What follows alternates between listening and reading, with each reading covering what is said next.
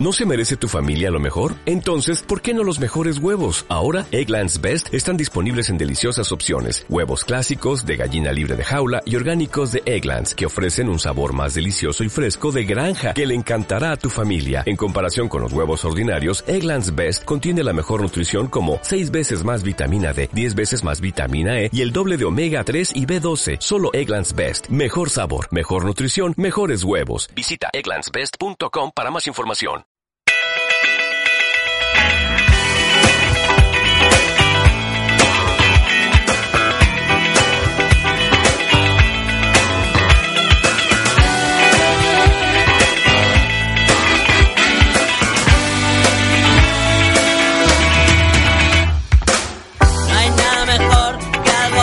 Muy buenos días. Jueves 7 de mayo de 2015. Estamos metidos ya en pleno mes de mayo. Esto es Sabor Salado en Radio Universitaria 106.6 FM, como cada jueves. Buenos días, don Santiago. Muy buenos días, don David. ¿Cómo estamos? Estamos ya, el lumbago lo hemos dejado aparcado. ¿Cómo va a ser lumbago? Te iba a preguntar yo Ah, que... ¿eh? estoy, estoy como, como un roble. Como un roble, ¿eh? Teníamos a Santiago el, año, el jueves pasado un poco maltrecho con Ah. su espalda. Di que saliste de aquí un poquito mejor, ¿eh? Salí encantado. ¿Eh? Pues cuando sales encantado y además salí con hambre. Ah, pero normal, con nuestras recetas nos entra el hambre, pero vamos, a la primera de cambio. Nada, está, está dominado ya. Decíamos, estamos metidos en pleno mes de mayo ya y bueno, con ganas ya de que llegue el buen tiempo. Parece que este periodo de lluvias que hemos tenido durante los últimos días se ha pasado y ya vienen los cielos despejados y a partir de la semana, Sí, incluso de la semana que viene, vienen temperaturas ya casi veraniegas, o sea Sí, que sí. animan a salir y a disfrutar y los que tengan exámenes pues a estudiar, Y claro. los que tengan comuniones, ¿eh? pues que lo disfruten. Pues que claro. lo disfruten también, Como- exacto. Como, en nuestro caso, bueno, tú tienes bautizo, ¿no? Yo tengo bautizo este fin de semana. ¿eh? Tú tienes comunión y nada, fin de semana ya ocupado. ¿Has visto? Comunión de la hija, que es mi hijada, Ahí de la está. hija de Goyo. Lo tenías que decir, lo tenías que Nuestro decir. querido y amigo Goyo, que es el que nos da las recetas en la sección de gastronomía. Y que luego le llamaremos. Bueno, pues su ¿Eh? hija es mi ahijada. y Hoy este además, sábado, hoy además un- una receta competición, ¿eh? Hombre, Te la he pedido yo. de las buenas. Y vamos a ver qué tenemos. Bueno, Oye, David, cuéntanos. te decía que, bueno, el lumbago se me ha pasado y Sí. estoy tan bien que hasta puedo donar sangre. Ah, pues ¿eh? mira, estupendo. Y lo digo, lo digo porque está aquí con nosotros antes del sumario de lo que vamos a tener en el programa. Eh, ha venido a, bueno, a, a- a decir que es de la asociación, asociación Donantes de Sangre. Está Teresa González. Teresa, buenos días. Hola, buenos días. Y nos querías decir que estáis aquí al lado, ¿no? Sí, que hoy, bueno, pues está haciendo una campaña de donación de sangre en industriales, informática y aeronáutica. Y hoy estaremos por la mañana, de, bueno, ha empezado a las diez y media hasta la una y media y por la tarde de cuatro a siete y media. Para... O sea, bueno, prácticamente todo el día aquí, ¿no? Sí, es una, es una campaña que bueno se hace siempre dos al año, una en octubre, noviembre y ahora otra abril, mayo, y en cada una de las facultades, en cada uno de los edificios, bueno, pues de esta universidad, que gracias a un convenio que hay con la propia universidad, pues hacemos campañas entre los jóvenes. La intención, pues es informar a la gente, porque muchas veces pues no sabemos en qué consiste, por qué se necesita, por qué se hacen estas campañas, y todo es debido pues motivo de que hay gente en los hospitales o que ha tenido un accidente de tráfico, Sí, sí, sí, sí. accidentes laborales, enfermedades y necesitan de algún componente. Característica de esos componentes que no se pueden fabricar. No puedes llamar a un laboratorio y decir que te envíen tantas unidades. La única, la única forma que tenemos es pues llamar a las personas.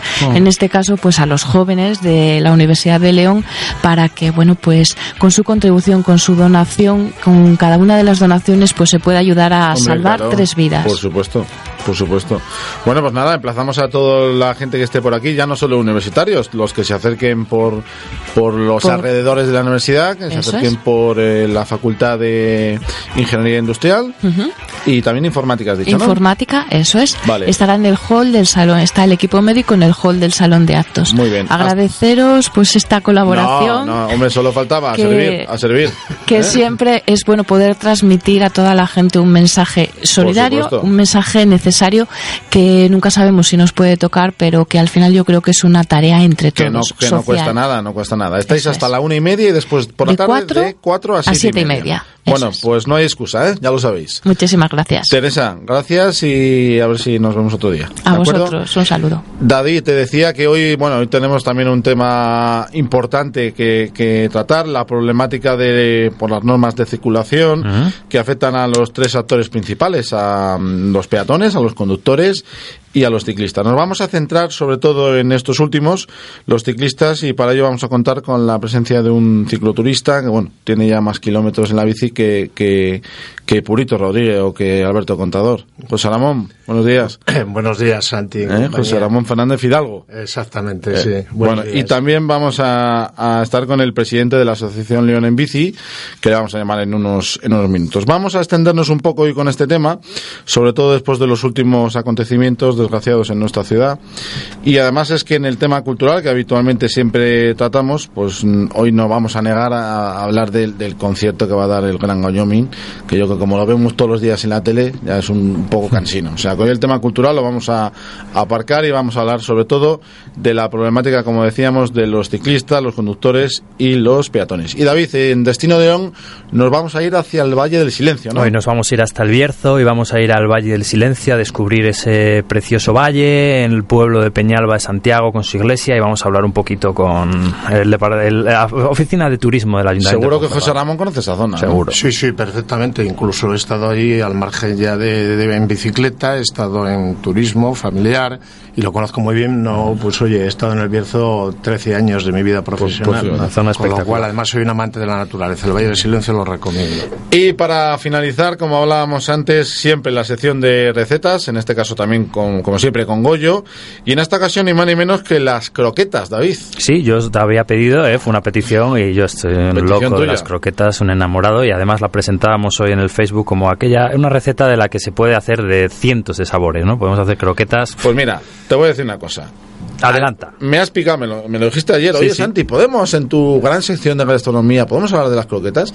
Ayer me piqué y le dije, estaba dando un paseo por el parque con mi mujer y, y- y mi hija, y digo, oye, me tengo que ir para casa tengo que hacer croquetas. Ah, hiciste croquetas Sí, para sí, sí, porque busqué una receta, me dijo Goyo, y dice, mira Santi, el sábado en la comunión vamos a comer en el portal del Echaurren. Sí. Es eh, de Francis Paniego, es, que es un, un emblema, tiene dos estrellas Michelin.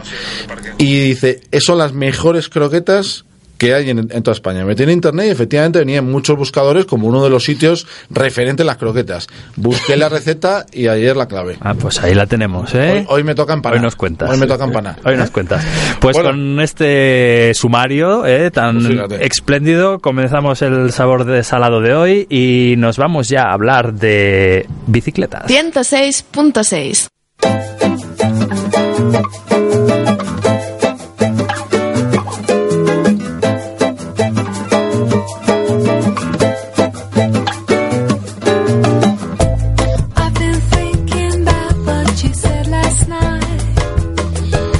Bueno, David, pues entramos ya en, en materia y bueno, como comentábamos hace unas semanas, pues bueno, ha habido un accidente mort- mortal de un ciclista, ha salido bueno en la prensa. No nos vamos, por supuesto, a centrar en este tema, de hecho no vamos a, a mencionarlo más porque oye, no tenemos datos suficientes como para valorar lo que realmente pasó, pero sí queremos eh, hablar, bueno, pues el año pasado, por ejemplo, en el año 2014, ni más ni menos que 79 ciclistas muertos en las carreteras y en, y en las calles de las, de las ciudades, ¿no? Está claro que hay un problema en este sentido. Unos son críticos con los ciclistas, la mayoría son críticos con los conductores y yo también meto también al tercer agente que son los, los peatones, ¿no? Entonces queremos simplemente ver si se puede mejorar porque evidentemente algo hay que hacer porque lo que se percibe, José Ramón decía que, que, bueno, tú has, llevas montando en bici no sé cuántos años, ¿no? Sí, bueno, yo toda mi vida he sido un gran aficionado y apasionado de la bicicleta. La verdad es que por razones de trabajo hubo unos años que tuvo que haber un paréntesis, hay un impasse, pero en estos últimos 23 años exactamente, va a hacer en septiembre, pues mis piernas tienen en torno a 140.000 kilómetros. Que no mentía yo cuando decía que tenía No. más kilómetros que Purito Rodríguez. Pues hombre, no tantos como él, pero cerca. Un gran, un gran ciclista y la verdad es que, que oye, que mira, ayer le verías en el, en el estadio, en el, en el Camp Nou. Pues no Estaba le vi, ahí, le, no le le vi. hicieron una entrevista No ayer, vi. sí, sí, sí. No le sí. vi. Él es culé, evidentemente, porque es catalán y, la- y lógicamente estaba allí, había que estar con el Barça. Bueno, es que hoy es, hoy es el día después de, de la exhibición del genio Sergio Ah, no, perdón, Sergio Ramos no. eh, Sergio Ramos. Leo- Leonel Messi. Eso sí. La verdad es que, que felicidades a todos aquellos culés. Gracias, gracias. Dicho sea de paso. bueno, eh, también tenemos en, creo que por eh, conexión telefónica a José Luis González, que es el presidente de la asociación León en Bici. José Luis, buenos días. Muy buenos días. Bueno, pues eh, supongo que has estado al tanto de lo que hemos dicho, de bueno la problemática que es de, que es real, que es actual, desgraciadamente entre ciclistas, conductores y también peatones. Y peatones. Bueno, Eh, sí, son, son problemáticas que, que, como tú bien decías, hay que visibilizar y hay que solucionar, porque tam- eh, yo creo que, que- que tienen eh, fácil, fácil solución si todos eh, ponemos un poco de voluntad.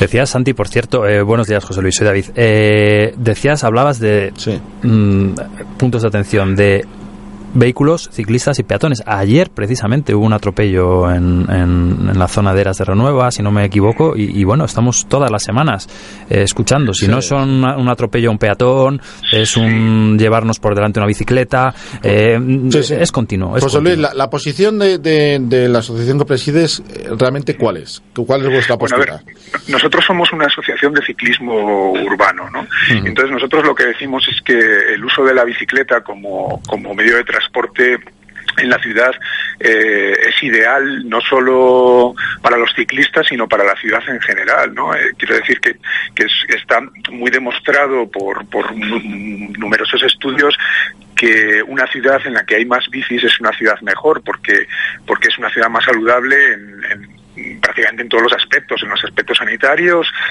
es una ciudad más limpia, económicamente es una ciudad más sostenible, no depende de, de los combustibles fósiles y, de, y del petróleo, y que también el uso de la bicicleta fomenta la sociabilidad. Es decir, ir en bicicleta pues eh, es mucho más agradable para la gente que, que ir en coche. Y luego la relación, sí, no, dime, eh, decía que la relación entre, entre esos tres agentes, digamos, implicados un poco en la movilidad de peatones, eh, ciclistas y, y conductores, que al final lo somos todos, que, que Sí, mucha de la gente sí, que, que va en bicicleta, evidentemente todos somos peatones en algún momento y muchos eh, somos conductores en en momentos puntuales, pues nosotros creemos que, que esa relación pues tiene que ser mucho más cordial de lo que de lo que es a- de lo que es ahora eh, y que se están fomentando algunos debates un poco absurdos y estériles, sobre todo en, en- en- también un poco en relación a lo que hay en, la prensa que ha salido también algún comentario y los comentarios de que hay en la, en la prensa digital sobre los, las protestas de los peatones eh, en, relación a los ciclistas, ¿no? Que parece que, que en vez de tener eh, y, poder convivir eh, pues pacíficamente y sin ningún problema, pues está fomentando un debate un poco absurdo, en nuestra opinión. Vale. Bueno, mira, al hilo de lo que decías, eh, yo creo que León, eh, y bueno, en general España, vamos un poco todavía a la cola de, sobre todo los países europeos, los nórdicos, que, que parece que hay eh, mucho más frío, van todos en bici, ¿no? Mira, ahora mismo he salido a, a bueno cuando es cuando he aquí realmente eh, estaba el parking de, de entre industriales empresariales medio lleno de coches y había cuatro bicis. O sea que yo, yo soy de los que mantengo que, que poca gente sobre todo los universitarios que parece que les pega más como venir en bici muchos vienen en coche. No sé es algo que me, me- sorprende no pero bueno yo quiero iniciar el, el tema y además me, voy a mojar porque parece que siempre los se ven como lo- los conductores los manos de la película o eso es lo que yo pienso no y yo, eh, no sé si es un debate del estéreo o no, pero la posición que yo tengo en este sentido es los eh, ciclistas que se ponen el casco, que se ponen el traje, como yo creo que es el ejemplo de José Ramón, que está aquí a mi izquierda, son los que respetan absolutamente las normas de circulación y es que además se las saben. Son bastante pulcros en su forma de, de ir eh, como ciclistas. Sin embargo, mantengo que otro tipo de ciclista, pues el que se pone un vaquero, mm, más un poco perfil universitario, por decir una manera, ¿eh? tampoco quiero generalizar, son los que, bueno, pues muchas veces te encuentras por las aceras, te encuentras me- y además yo hace mucho que no cojo la bici pero cuando iba a entrenar en bicicleta yo era de los que hacía malas cosas, es decir, pues iba tan pronto iba por acera, eh, o me metía entre los coches, o me metía en dirección contraria, el semáforo rojo no sabía lo que era, o sea, entonces Claro. muchas veces yo yo pienso que en los conductores siempre hay algún, siempre hay muchos salvajes y muchos vaquillas, pero me- hay pocos conductores que realmente se saltan los semáforos con nocturnidad y alevosía me refiero, no es un ámbar rojo, no, no. O sea, esto que está rojo y me lo salto. Y yo, hay pocos conductores que veo que van en dirección contraria. Entonces, esa es un poco mi posición. Mm, Ahí hay, ahí hay varias cuestiones. Eh, yo creo que, yo creo, mi opinión es que eh, normalmente el conductor infringe menos porque es mucho más peligroso que el conductor infrinja que que infrinja un peatón. Totalmente de acuerdo. El, el peatón puede infringir más porque en realidad no pone en peligro a nadie y puede pasar a veces en rojo. Bueno, eh, de, de los peatones no he hablado y para mí eso sí que so- Claro, somos los claro. peores, ¿eh? Ojo, los peores, ¿eh? Claro, yo, yo por ejemplo, cuando soy peatón suelo infringir mucho más que Sí. cuando soy ciclista Mm. y mucho más que cuando soy conductor. Entonces, y luego hay otra otra cuestión. Para infringir una norma, eh, conscientemente hay que conocerla. Y lo que hemos detectado es que eh, mucha gente que utiliza la bicicleta en sus desplazamientos no conoce las normas de circulación eh, generales, como, como eh, ocurre también con muchos peatones y con muchos conductores. Eh, cu- cuestiones muy básicas como la preferencia en un paso de peatones, que los ciclistas pues no pueden no pueden cruzar por un paso de peatones subidos en la bicicleta, es muy habitual verlos. Por las aceras, pues tampoco se puede circular en bicicleta. Ahí hay un poco de... José Luis, de- perdona, ahora que mencionas el tema de las aceras, eh, esta nueva, esta, esta norma que habían sacado, que, que, que se había aprobado en cuanto al nuevo código de circulación, que hablaban de que se podría circular por las aceras de más de tres metros, ¿esto está vigente Sí, o...? esto esto hay un poco hay un poco de lío porque eh, salió salió una eh, un anteproyecto de, de la ley de, de seguridad vial que eh, sugería esto. Eh, lo que pasa que luego hay normativas eh, municipales, que pueden regular. Vale, vale. Eh, ¿Qué ocurrió? Que, que mm, eh, ayuntamientos como Zaragoza y Sevilla en su normativa municipal eh, sacaron la posibilidad de que las bicicletas circularan por las aceras de más de tres metros, pero el tribunal el tribunal supremo creo que falló en contra, con lo cual han tenido que retirar esa normativa. ¿eh?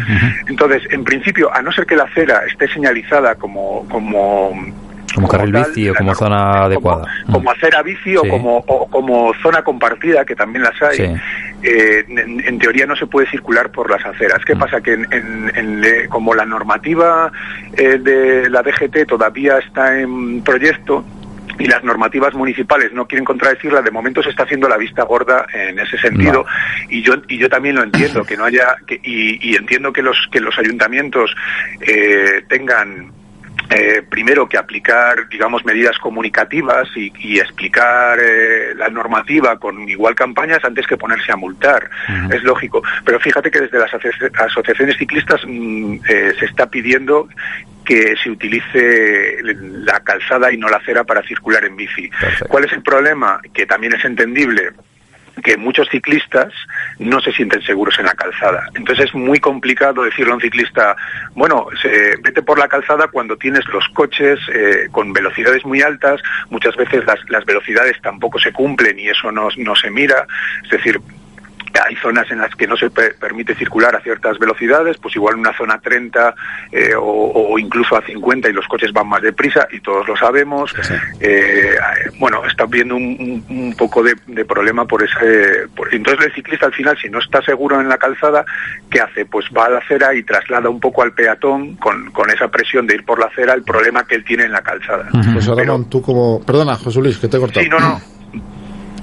No, que le, quería preguntar a José Ramón, que él realmente eh, coge la bici prácticamente todas las semanas, que si el problema que está contando José Luis es real, que si tú lo ves, ¿no? Sí, vamos a ver, nosotros, hombre, pues la verdad es que yo como conductor eh, de vehículo motor y como ciclista, pues eh, tengo las dos vertientes. Y la verdad es que hay, ha habido años donde incluso he hecho más kilómetros en la bicicleta que en el coche y por tanto pues tengo basta- bastante capacidad de juicio para opinar. Yo veo eh, por ambas partes. ¿eh? Aquí no voy a excluir a la pasión que me ciega del ciclismo y veo por ambas partes que se hacen las cosas bastante mal, bastante mal. Ahora actualmente ya hay carreteras en la provincia, pues no muy lejos de aquí, la carretera simplemente que va a las José de Vega Cervera, donde está perfectamente indicado en carteles en un tono azul con letras blancas y la separación que es mínima, que es metro y medio cuando adelantas a un ciclista. Eso eh, está eh, catalogado y está cifrado por la Dirección General de Tráfico que lo respeta uno de cada cinco conductores. O sea, estaríamos hablando, extrapolando a un 20% de conductores que eso no lo respetan. Cuando entramos en una glorieta, cuando entra un ciclista, es una unidad y esa unidad hay que respetarla eh, hasta que salga el último ciclista. Generalmente, pocas veces se respeta. El ciclista sí que comete errores, evidentemente, y en ello va a poder ir su vida. Pero mm, intenta o intentamos señalizar cada vez que giramos eh, vamos eh, circulando por una carretera y vamos circulando por el carril si hay si hay eh, arcén por el arcén y hombre generalmente sí respetamos las normas que hay gente que lo hace mal evidentemente que hay gente que lo hace Pero es mal lo que decía yo un poco. Yo veo que la- lo- los ciclistas que les ves por la carretera, Sí. yo creo que van, es que no se les puede decir nada, van perfectos, Sí. perfectos, y somos Sí. los conductores los que muchas veces pues no respetamos lo que decías, la, la medida de seguridad de 1,5 Sí, que es- metros. que es mínima, Santi. Pero sin embargo, en la, en la, en la ciudad, sí pocos ciclistas. mm, Mira, bien, yo por pocos, experiencia pocos. propia y además los tengo focalizados, por, oye, pues de tantos años de salir en bicicleta, los puntos más negros. Hay una calle en León que es Mariano Andrés, que circulamos mucho por ella, pues saliendo de dirección a la Sociedad de Vega de Cervera, y la verdad que es una, una carretera muy frecuentada por ciclistas, y es que es terrible. Cada vez que entramos en esa, en esa calle, en Mariano Andrés, un coche se te para en doble fila, no la, te lo la indica. con- la condesa, por ejemplo. No te lo indica, te abren las puertas. ¿Eh, José Luis? En fin. Sí, mira, Es terrible. respecto a las normas, hay una cuestión también, hay un, eh, un vídeo, por ejemplo, circulando por internet, bueno, hay varios vídeos que explican Sí, de sin duda. manera muy elocuente por qué no, los ciclistas no cumplen las normas. Y es que muchas de las normas que que están pensadas para la circulación urbana, eh, sobre todo estoy hablando de la circulación urbana porque entiendo que los, los ciclistas de carretera en ese sentido son más respetuosos, porque mm, también son más conscientes de dónde están, ¿no? Y, se juegan. Sí, son- más profesionales también. Eso es. Pero en cuanto a ciclismo urbano, eh, la, la mayoría de las normas están pensadas para los coches. Es decir, toda la ciudad, toda la circulación y toda la movilidad de la ciudad está en, tor- en torno al coche. Porque eh, el automóvil, al final, el vehículo privado, se ha adueñado un poco de, de prácticamente todo el espacio público. Eh, José Entonces, Luis, eh, sí, perdona, José Luis, ¿y no es un poco triste que en una ciudad como León, Loyana, que es, no se haya pensado un poquito, es que además, aparte de lo extraordinario que es cardiosaludable, la bicicleta, los paisajes que ves, lo que observas, la convivencia entre la gente que circula en bicicleta, eso es algo maravilloso que yo invito a todo el mundo a hacerlo. La verdad es que nos hemos preocupado muy poco en ese sentido. Claro. Y se han hecho carriles bicicleta que yo eh, es mejor que no comentemos alguno porque son, la verdad, francamente malos. Y luego son lo que son, son trocitos, 100 metros aquí, mm, 200 allá, que no conducen a ninguna parte. El único bueno, un poco decente, es si coges desde Carvajal y puedes ir hasta Villanueva del Árbol. Toda esa zona y volver son hacer kilómetros y ahí sí que no entraña peligro alguno. Sí, pero dentro de la ciudad. Dentro de lo la ciudad. tú, ¿no, José Luis?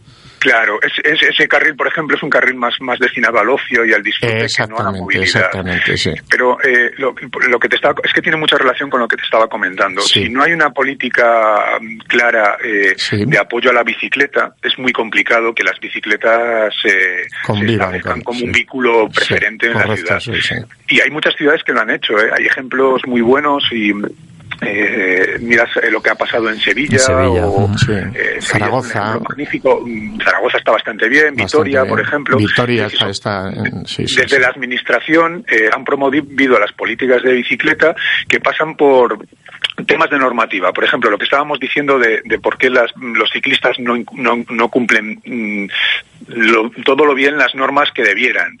Bueno, muchos por desconocimiento y otros porque eh, toda la ciudad está orientada para el coche y mu- muchas veces la bicicleta podría tener alguna ventaja porque es un vehículo mucho más pequeño, más ligero eh, no, no, no hace atascos, eh, puede pasar por calles eh, sin complicaciones más que, que igual tienen, por ejemplo, en, en, en Europa, que citabas, hay una, una señalítica específica para bicicletas en muchas calles. Pueden ir, yo he estado pedaleando en Francia, en Suiza, en, en Alemania, en Dinamarca y no os imagináis lo que lo bien que, que tienen diseñadas las ciudades para que circulen en bicicletas. Sí, en muchas calles perdona, puedes ir perdona, por José dirección Luis. contraria.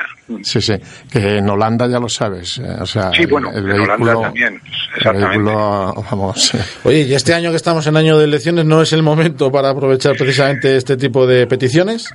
Sí, sí, nosotros desde León en Bici hemos redactado un- unas, propuestas para que los, partidos políticos se incluyan en, sus programas eh, y, y- y estamos bueno a disposición de todo el mundo que quiera solicitar. De hecho, ya nos hemos reunido con con, eh, con- te- hemos hecho una reunión con eh, León Despierta, tendremos una reunión mañana con el PSOE y tendremos una reunión eh, con León en Común, que son las tres agrupaciones que nos eh, han solicitado ellos la reunión. Nosotros simplemente hemos puesto en el blog eh, nuestra nuestro documento y ellos nos han nos han llamado.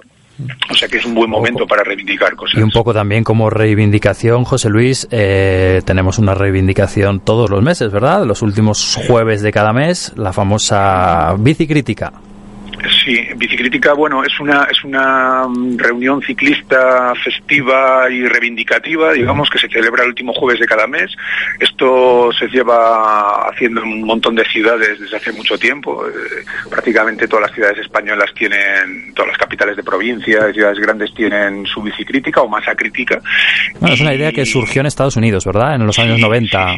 Mm. Sí, sí, sí, sí, sí. Lo que lo que decían es que si había eh, un, un número de ciclistas determinado en las calles que, que bueno, que ah, digamos hicieran una especie de unidad, pues pues eh, pues sería más visible la bicicleta y los y todos eh, tomarían un poco conciencia de Sí, que conciencia. existen. Eso es. Mm, José Luis, de todas formas, tú no observas desde el punto de vista eh, que en- como ciclista que dices que, que andas mucho en ello y, y que el- generalmente el conductor, los que usamos los vehículos de automoción, no, no está, no tiene muy claro determinadas cosas a la hora de cuando va a adelantar a un ciclista. No tiene ni idea. Yo- yo personalmente no tengo ni sí, idea. Mira, eh, o sea, la gente concretamente no sabe que cuando hay un grupo de ciclistas y pueden ir por una carretera y hay línea continua, si no existe peligro ninguno, puede perfectamente adelantarlos. Eso mucha gente no, se te ponen en cola del pelotón ciclista o del grupo de ciclistas, se empieza a poner nervioso y puede llegar a producir un accidente. Pero yo, yo realmente son cosas que no entenderé en la vida. O sea, Ya.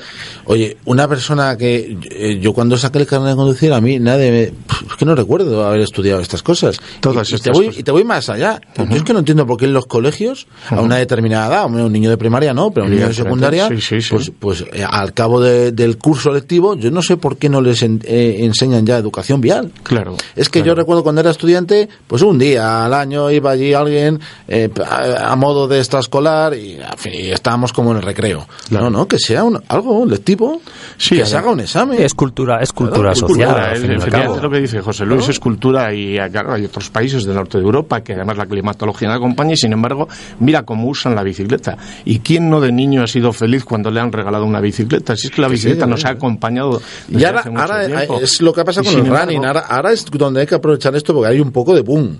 Yo Claro. salgo a caminar todos los días por Sí, la sí. zona del coto escolar Sí, sí. y, y, y sobre- más en los fines de semana ves muchas bicis, padres, niños. Entonces, hay cultura. Ahora, Sí. Antes no llevaba casco nadie, pues ahora ya lo lleva prácticamente todo el mundo.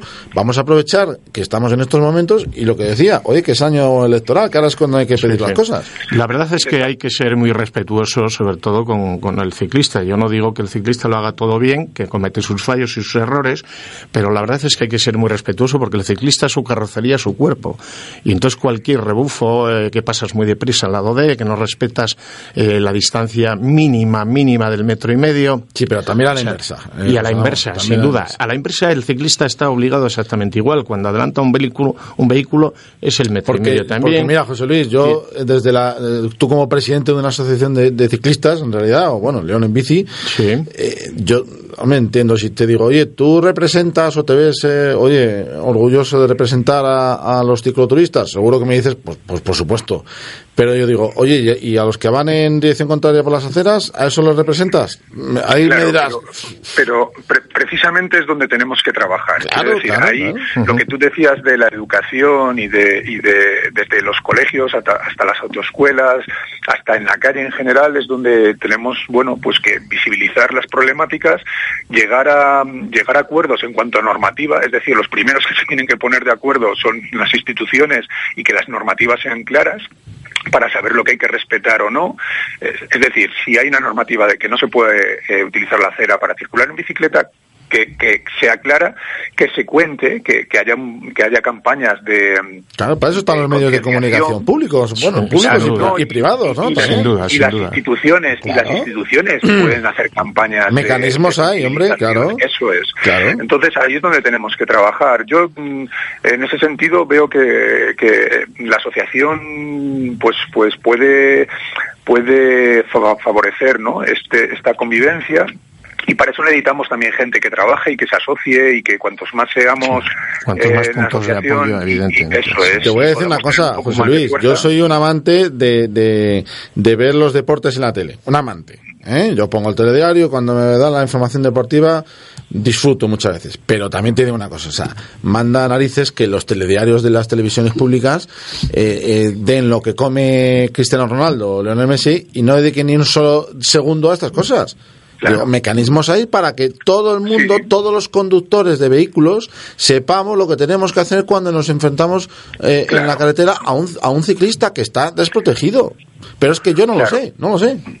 Sí, y es que además es, eh, eh, es una cuestión que tiene que ver mucho con la, con la seguridad de, de la gente y con la felicidad de la gente. Ah, no, claro. Porque Eh, si tenemos desgracias como las que están ocurriendo estos Sí, días, sí, sí, de sí. atropellos y tal, pues eso hace que, to- eh, que aparte de, las, de la gente que está afectada directamente, que toda la ciudad pues pierda calidad de vida y, y Y- estemos preocupados y, y, y mal a gusto, ¿no? Luego, José Luis, tú sabes bien que, que vives esto por lo que veo con cierta pasión, que el ciclista es el hombre que trabaja y que llega el fin de semana y ahora sobre todo en el buen tiempo y lo que desea con una ansia terrible ya desde el día anterior que va a preparar su bicicleta, que eso es importantísimo, que no llegues con prisa porque te está esperando la, la, gente que sale contigo en la bicicleta y tener antes de, pues bien, la presión de tus ruedas, revisión de frenos, dirección, que salgas a la carretera con la seguridad que requiere. Y, y no observas que que ese hombre que va con toda la felicidad del mundo a disfrutar con sus amigos y que porque los demás no pensemos un poco cuando vamos con nuestro vehículo en toda esta gente que sale a disfrutar ese fin de semana, que, podemos producir una desgracia. ¿Qué te cuesta cuando llegas al lado de un grupo de ciclistas aminorar la marcha, adelantarles bien, esperar, en fin, cederles el paso? O sea, yo creo que todas esas cosas lo que tenemos es que llegar a casa todos bien felices de haber disfrutado de un buen fin de semana y además, insisto, maravilloso para la salud. Recomiendo la bicicleta a todo el mundo. Muy bien, muy bien. bueno, José Luis, que también, Yo al, al- al hilo de lo que comentaba también José Ramón, y un poco por terminar así ya Sí. eh, en, en, en, en este sentido decías, oye, no, ves que hay que... ¿cuándo- ¿Qué dato dabas, José Ramón? De uno de cada, según la, DG, Uno de la cada DGT. cinco. Uno sí. de cada cinco, o sea, uno de cada cinco, eso es to- no lo digo yo, lo digo, lo dicen los datos de la Dirección General De Tráfico, que estamos hablando de un 20% de ciclistas, estos datos constatados. Y te digo que, que no respetan al ciclista. Yo la verdad Pues es que fíjate, en el otro, el otro fin de semana, eh, yendo por una carretera a la, la zona de Lorenzana y por Sí, ahí, sí, sí. precisamente me llamó la atención un grupo de ciclistas que había. Bueno, iba yo en cabeza y venían detrás mío como cuatro o cinco coches. Y te pitaban. no, al contrario, los cuatro o cinco coches adelantando a los ciclistas, dejando un margen, pero bueno, te estoy hablando de tres metros, cuatro metros. O sea, y me llamó la atención decir, oye, mira, parece ser que poco a poco yo, se está yo empezando a sinceramente tener. la sensación que tengo es que yo creo que sí. que ese tipo de, de, de ciclismo poco a poco, poco a poco, eh, parece que está un poco más protegido. Yo me, me, me centraba más antes en el, en el urbano, que es el que ni unos ni otros respetamos las normas. y a de- veces, y a de veces por ciudad. desconocimiento. Eh, Santi, perdona, mira, yo eh, realmente, pues nosotros eh, fijamos unas rutas ya con anterioridad al día que vamos a salir y hacemos por rutas eh, francamente bonitas, espectaculares. La provincia, pues la tengo recorrida palmo a palmo, entre 7 y 7.500 kilómetros todos los años. Recorremos. Madre mía. Y, y, bueno, ¿qué voy a comentarte con esto?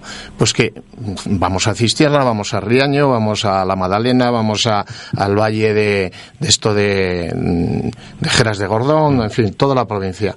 Cuando llegamos a León, Sí. cuando llegamos a León es cuando eh, justamente entrar en el casco urbano se nos producen los problemas. Este Claro. que aparca, este que abre la puerta, este que no sabe lo que está haciendo y nos dan verdaderos sustos. o sea, es curioso que vengas de hacer una ruta de 130 a 140 kilómetros Y no has tenido ningún y no has percance, tenido sí. ningún percance, no has tenido ningún problema.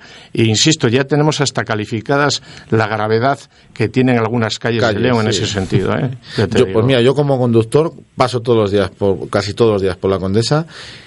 y, y- y- y soy tonto porque no debería pasar por esa calle, porque es que me da pánico. Sí. Porque los peatones, eh, no tienes visibilidad, después si vas por el carril de la derecha, Los coches en batería. no te dejan Los pasar, coches y en tienes que batería, invad- exactamente. invadir un poco el carril de la izquierda, Sí, te viene sí, uno sí. zumbado, te pita. Eh, Eso te hay- pasa por tener un hay- coche tan grande. Hay dos pasos de peatones, hay dos pasos de peatones, el primero y el último, Sí, sí. que, que no están señalizados con semáforo y que se te cuelan. Bueno, es, es tremendo, es tremendo.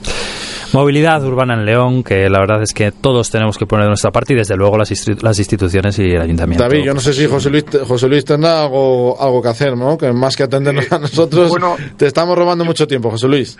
No, yo, yo quería decir que precisamente en la, en la universidad, eh, la semana que viene, que es la semana de la semana verde, creo que es, eh, nosotros han contactado la oficina verde eh, con nosotros para hacer el miércoles 13 a las 7 eh, una mesa redonda sobre movilidad y que vamos que está invitado todo el mundo que quiera asistir y que le interese pues este tema.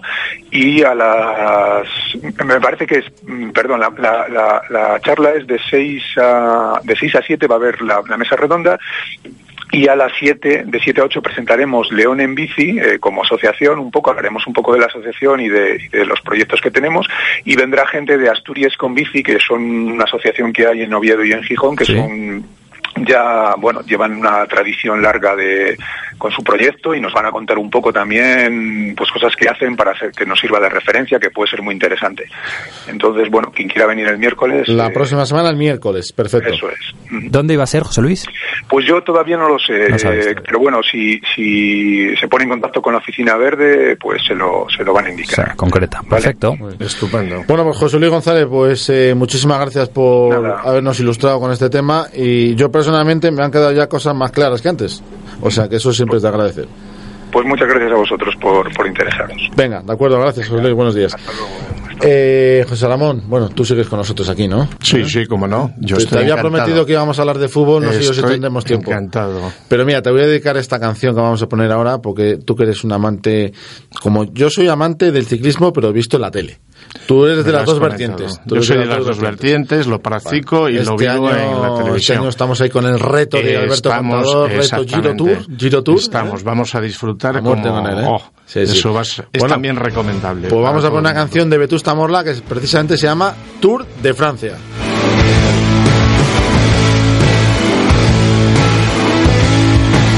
En la playa y con honores enterramos los relojes, funeral por el despertador.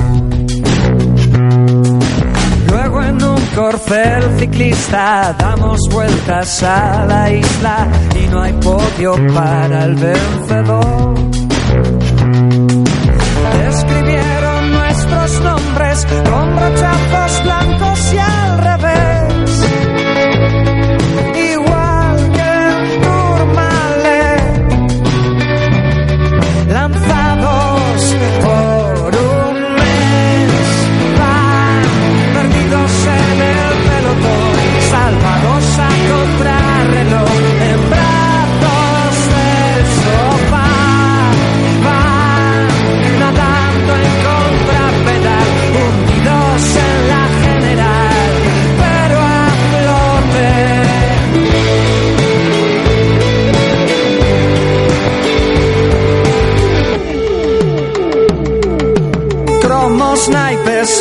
siestas, libros viejos y una gesta que se asoma en el televisor.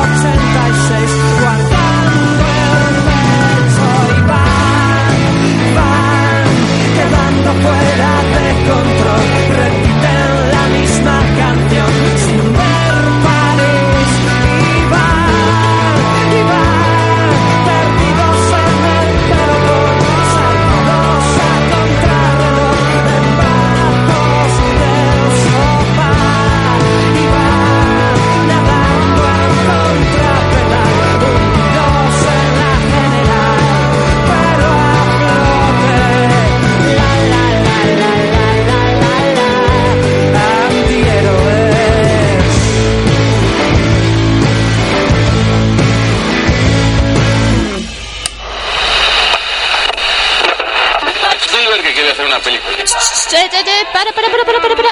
Ese dial no, un poco más a la izquierda. Ah, ahí, ¿no? A la izquierda. Un poquito a la izquierda. Ah, ah, ah. ¡Ay, ese! 106.6. Ni un poquito para allí, ni un poquito para acá.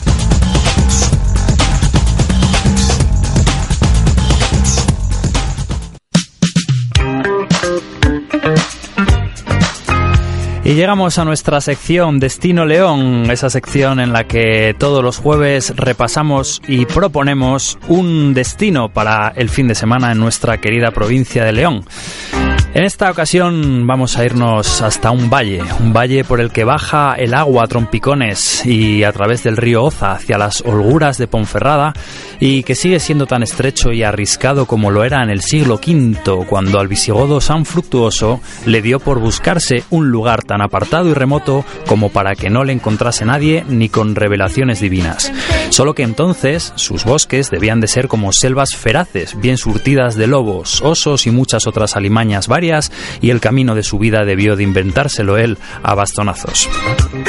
Varios siglos después de la llegada de San Fructuoso al Valle de Oza, eh, ya a finales del siglo IX, San Genadio, otro santo enamorado de las soledades y la inmensidad de la montaña, se adentra con otros doce compañeros por sus recovecos con la intención de revitalizar y refundar la vida monacal que había iniciado Fructuoso.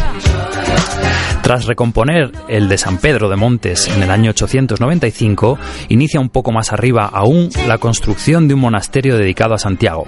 El único resto que ha sobrevivido de esta fundación es la hermosa iglesia de Santiago de Peñalba.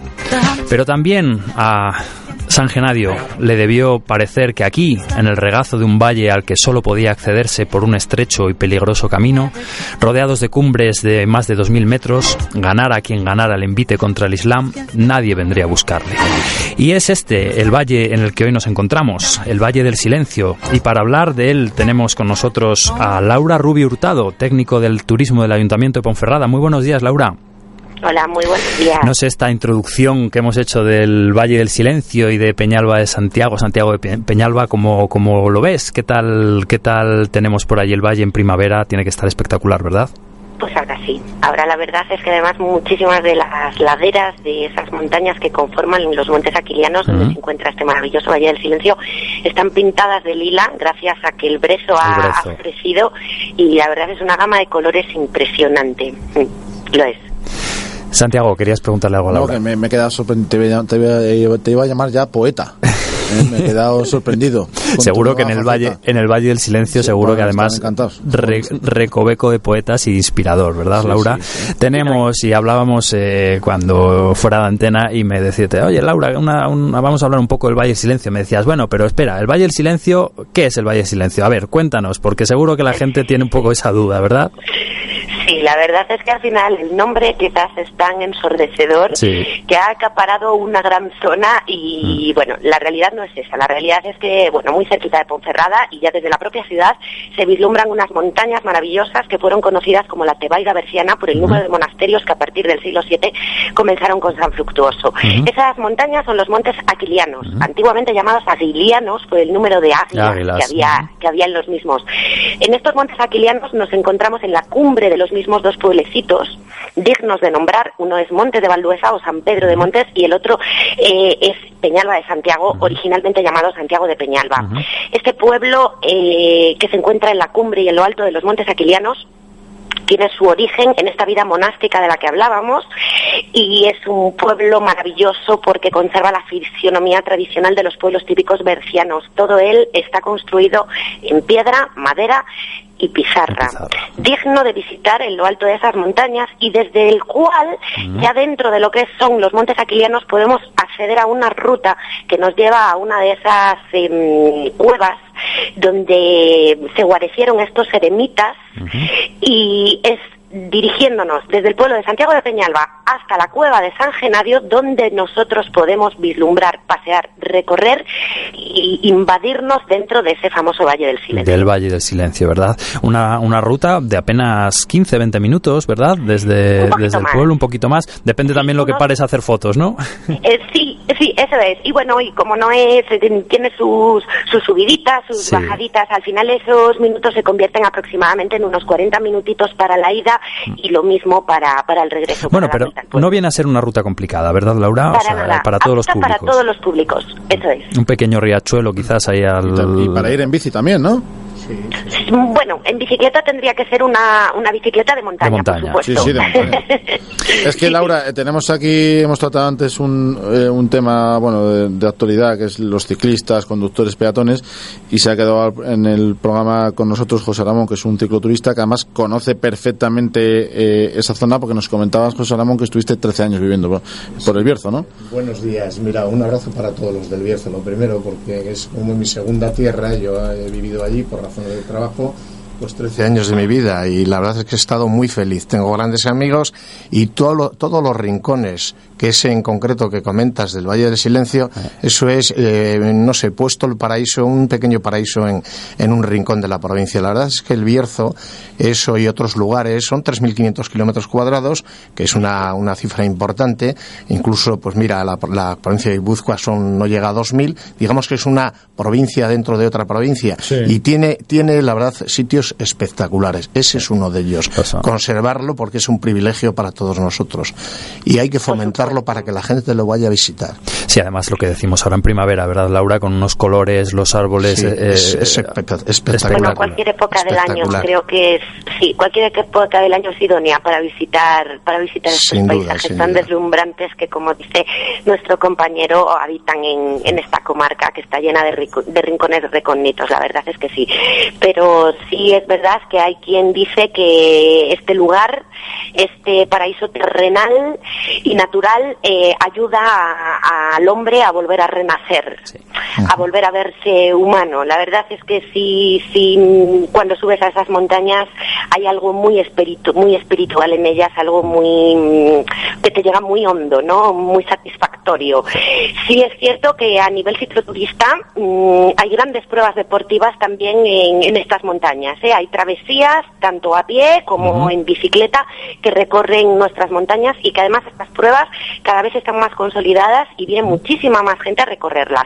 Asimismo también en lo alto de nuestras cumbres y, y, mm, eh, en- recorriendo los pueblos de Santiago de, de Peñalba y de Montes de Valduesa hay una ruta circular de 14,5 kilómetros Sí, que es la ruta de la Tabaida Berciana Exacto. es acometida mm, por muchísimas por muchísimos visitantes y turistas a lo largo de todo el año y además en cualquier época del año. Es la otra ruta que tenemos en el, en el valle, ¿verdad? Aparte de la del valle, el silencio en sí y ver la, la cueva de San Genadio, esta otra ruta de 14 kilómetros que podemos hacer y que, bueno, pues tenemos, estamos a puertas de un fin de semana que parece que por fin el buen tiempo nos va a acompañar y animamos eh, a todos nuestros oyentes a, oye, propuesta para este fin de semana, el Valle del Silencio, eh, dentro del Ayuntamiento de Ponferrada, por cierto. ¿eh?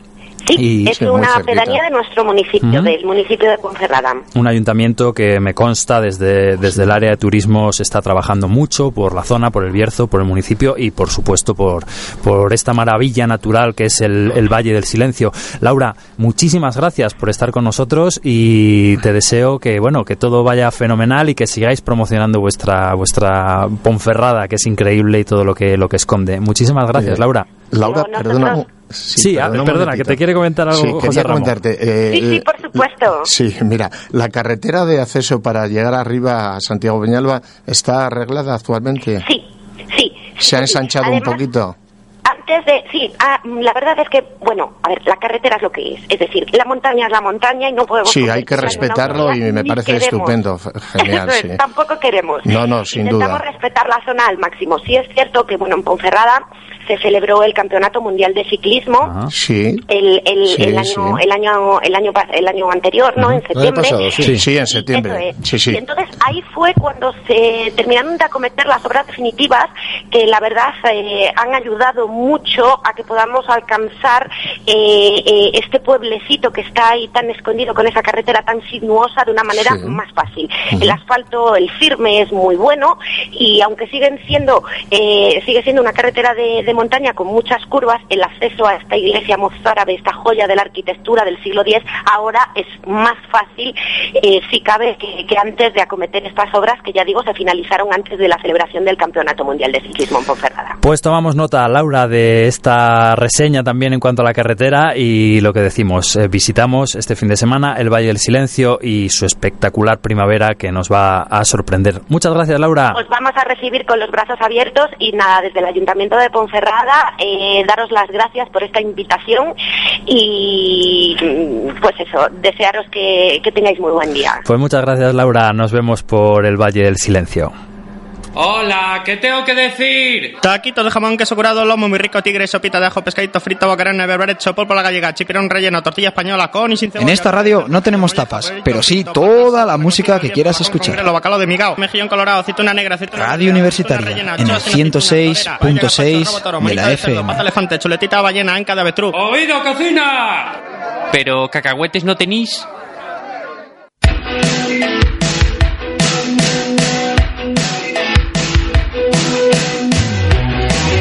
Bueno, David, nos queda nada, 10 minutos, ¿no? Son las, sí, 11.50, 10 minutos para, para acabar. Salamón, ¿te gustan las croquetas? Me ¿Eh? encanta, sí, me, me gusta comer.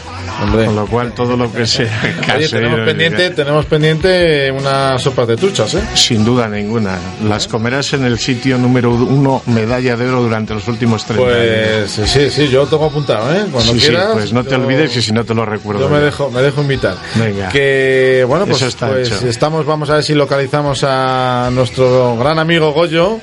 Goyo de, de Logroño que no nos coge el teléfono.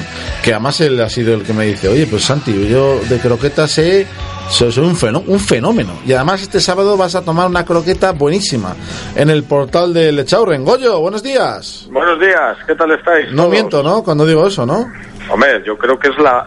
La según croqueta. Se dice, según se dice por allí, La croqueta. Es el ejemplo de gran Sí, croqueta. sí, no, no, yo me metí en internet cuando me lo dijiste y, y efectivamente viene como, como una de las mejores croquetas. Busqué la receta de tu amigo Francis Paniego, Sí, porque hay que decir que es amigo tuyo. Sí, O sea, sí, tú tienes amigos de, de élite.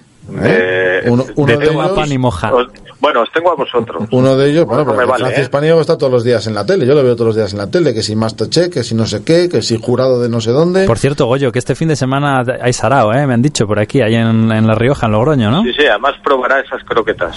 La comunión de Carmen, mi hijada favorita. ¿eh? ¿Eh? Solo tengo una, pero bueno. ¿eh? Y tu hija, Goyo. ¿eh? Vaya, estarás nervioso, ¿eh? Y comeremos con Francis Paniego, ¿eh? Bueno, pues Que muy lo bien. sepas. Pues mira, pues te voy a decir una cosa. Ayer me puse manos a la obra, busqué la receta y hice la besamel. Y hoy me toca empanar las croquetas de Francis Paniego. Que me sorprendieron porque tienen, eh, yo siempre las hago con, con huevo y con jamón. Y estas llevan pechuga de pollo, Goyo. Sí, sí, sí, sí. Y- pero es, es, eh, es tan cremoso que, que es imperceptible. Solamente se cata un poco en sabor. Te voy a llevar un tupper, eh, que lo sepas. Llévalo, Bueno, llévalo. Soy, capaz, a- soy capaz de llevar un tupper y se las, se las doy a probar a Francis Paniego. Digo, mira, te, te lo juro que lo voy a hacer. Venga. O el próximo Pues- jueves lo comento, pero Venga. lo voy a hacer, ¿eh? Nos cuentas el próximo jueves, ¿eh? A ver en qué queda eso. Bueno, Goyo, ¿tú cómo las haces las croquetas? Venga, Pues, cuéntanos. eh, pues eh, bechamel, eh, yo con un poquito de huevo y, eh, y jamón. Yo soy también de jamón. ¿eh? Eh, y, y a mí, personalmente, no me gusta la croqueta mazacote, ¿eh? ni la gran croqueta, ni el croquetón, que se habla en la serie, ¿no? sino, sino a mí me gusta más la, la croqueta, la sí, cro- que, te entre de un bocado, ¿no? La croqueta más fina de un bocado y, y, y que explote la boca y que salga muy cremosa. A mí me gustan muy, así, pero, pero, mira, yo por ejemplo las, las penúltimas que hice me quedaron un poquito más espesas que claro, a la hora de hacerlas es, es más agradecido. El sabor es peor, A mí me gusta más cremoso, pero es que las cremosas para hacerlas tela, porque Tela. se te Sí, abre. sí, bueno, ahí, ahí, Es muy radica, complicado, ¿eh? ahí radica la dificultad de la croqueta. Claro, ahí es donde trabajo, está, ahí el es donde está. Te iba a preguntar yo, yo, a veces, ¿qué nos pasa? eh? Vamos a echar la croqueta a la sartén y la croqueta se nos deshace en la sartén. ¿Qué problema hay ahí? A ver, ¿cómo se tiene que freír una buena Eso, croqueta? es- eso principalmente es porque las, eh, las compráis congeladas y eso no puede ser, chicos. Hay que hacerlas. Que no, que no, oye, hacerlas cuando tú la haces muy suave, es que ya no, te, no, no es el problema de freír, David, es el problema de, a cuando las estás boleando, cuando las estás eh, empanando, que es que es que se te quedan las manos. Entonces, es, es un término medio ahí, las, yo- las medidas, yo, yo lo tengo calculado, mira, Goyo. David también, David también tiene cierta razón en eso, en eso que dice que muchas veces la, la croqueta no se fría bien. Yo creo que la, cro- la Sí, croqueta hay que freírla también, de dos maneras eh, y, y en dos procesos. Un proceso de, de, de un de una de un aceite muy muy muy muy muy muy muy muy muy tenue. ¿eh? Sí. Eh, donde donde se sella esa esa Ahí te, croqueta. ahí te iba yo, ahí te iba yo. Y después donde- darle, donde- donde darle sellas fuerte, ¿no? y después pasarla a otro a otra cazuela o a otro A otra, a otro a otra freidor, sartén y ya, y ya con un le- aceite donde potente. le das donde le das un golpe duro, duro y muy rápido de, de, de fuego y la sacas y la sacas totalmente crujientes y por dentro Sí, y después también la medida, yo más o menos tengo, además de la receta de Francis Paniego y de otras que tenía, también de Martín Belasategui, por ejemplo, Hmm. más o menos por cada 150 gramos de mantequilla, eh, se utilizan unos 220, 210, 220 de harina y 2 litros de leche. Más o menos esas Sí, son, sí, además son las es- medidas. y además es, es, es como la repostería es decir son, son Sí, medidas que claro, que ir clavadas Y después la cremosidad no le, no se lo da el echar más leche para que te quede más líquido, no, la cremosidad es el brazo y a mover, Y a mover, y a mover. a fuego lento y, y estar ahí Esa- media hora o, o una hora o una hora dándole, oye, no todo el rato, ¿no? Pues cada 3 4 minutos le remueves fuerte, fuerte, fuerte y eso es lo que forma la, esa eh, esa cremosidad. Y después hay trucos, por ejemplo, eh, pues mira, eh, trucos que aunque que parezcan choradas son importantes. Eh, tamizar la harina, ¿eh? En vez de echarla directamente, la tamizas. Después la- se ha cortado. Se nos cortó La, leche, reducirla, es decir, calentar la leche, echar si acaso un poquito más de dos litros, dos litros y medio, por ejemplo, para que cuando estés eh, calentando la leche se reduzca y te quede más o menos en dos litros. Y eso le da, pues, esa untuosidad que es la que la que decíamos antes. Eh, a ti, a ti, José Ramón, supongo que tu yerno no te hace las croquetas, ¿no? No, no, él, se- él se las Es que come. yo a mis sogros se las hago yo, ¿eh? Ya, ya, bueno, es una gran ventaja, así le tendrás de contento. Hombre, está encantado, sí. Bueno, yo le hago otras cosas, vamos, y si no, yo mi mujer. Pero es un buen comedor, ¿eh? Sí, le encanta, no, le encanta, le encanta. sí, no. Pero no, yo, francamente, la cocina no es de mis dominios. o sea que no, Pero no. tengo una excelente cocinera en casa y Me la verdad consta, es que. me consta, me consta. Bueno, pues si yo te lo certifico Me y te lo afirmo. Nos dices, David, que Goyo ha desaparecido. Goyo ha desaparecido, yo creo que se ha debido quedar sin batería porque le estamos llamando y, Sí, y nada, no, no lo conseguimos. Así Bueno, que de- nos despedimos eh, de Goyo así desde la distancia. Desde la distancia. Y el Bueno, próximo, yo, yo mañana ya lo voy a ver, ¿eh? O sea que... el próximo jueves nos contará. ¿eh? Sí, el próximo jueves Goyo y yo tenemos una aliada de las buenas, ¿eh? ¿Tenéis una aliada? Ya os comentaré. Bueno, pues nos lo cuentas el próximo sí, sí, jueves. el próximo jueves ¿eh? tenemos una en Madrid de las buenas. Bueno, pues nada, que... Pues que- nos vamos, nos vamos. Oye, otro sabor salado que nos ha salido redondo y encantados, con invitados en el estudio, que es lo que nos gusta además, con nuestras entrevistas telefónicas y con nuestras Bueno, recetas. también ha venido a vernos eh, eh, eh, el otro yerno de, de, de José Ramón. Tiene dos yernos, uno se llama Sergio y otro también. Y otro Sergio, por di duplicado. por lo menos di buenos días. ¿eh? Hola, buenos días. Además, Sergio, que es estudiante de la Facultad de Derecho, ¿no? De hecho, sí. Bueno, Pues bien. ahí estamos, en plena día- universidad. El próximo día te vienes tú con alguno más de Derecho y hablamos de, de leyes. Me parece genial. Pues con esto nos despedimos. David, en una Sabor vez. Miguel Bosé cantó que los chicos no Sí. lloran, pero antes de Miguel Bosé lo cantaban The Cure. Antes, mucho antes, bueno, no tanto, ¿eh? pero Sí, lo cantaban ellos. del 81, 82. Lo cantaba The y Cure. mucho mejor que la de Miguel Bosé. Boys Don't Cry, con ellos nos despedimos con The Cure y os emplazamos para el próximo jueves de 11 a 12 en Sabor Salado, aquí en el 106.6 FM de León, Radio Universitaria. Buen fin de semana, nos vemos, adiós Santi. Buen fin de. Bye bye. Bien, adiós, adiós. Cheers.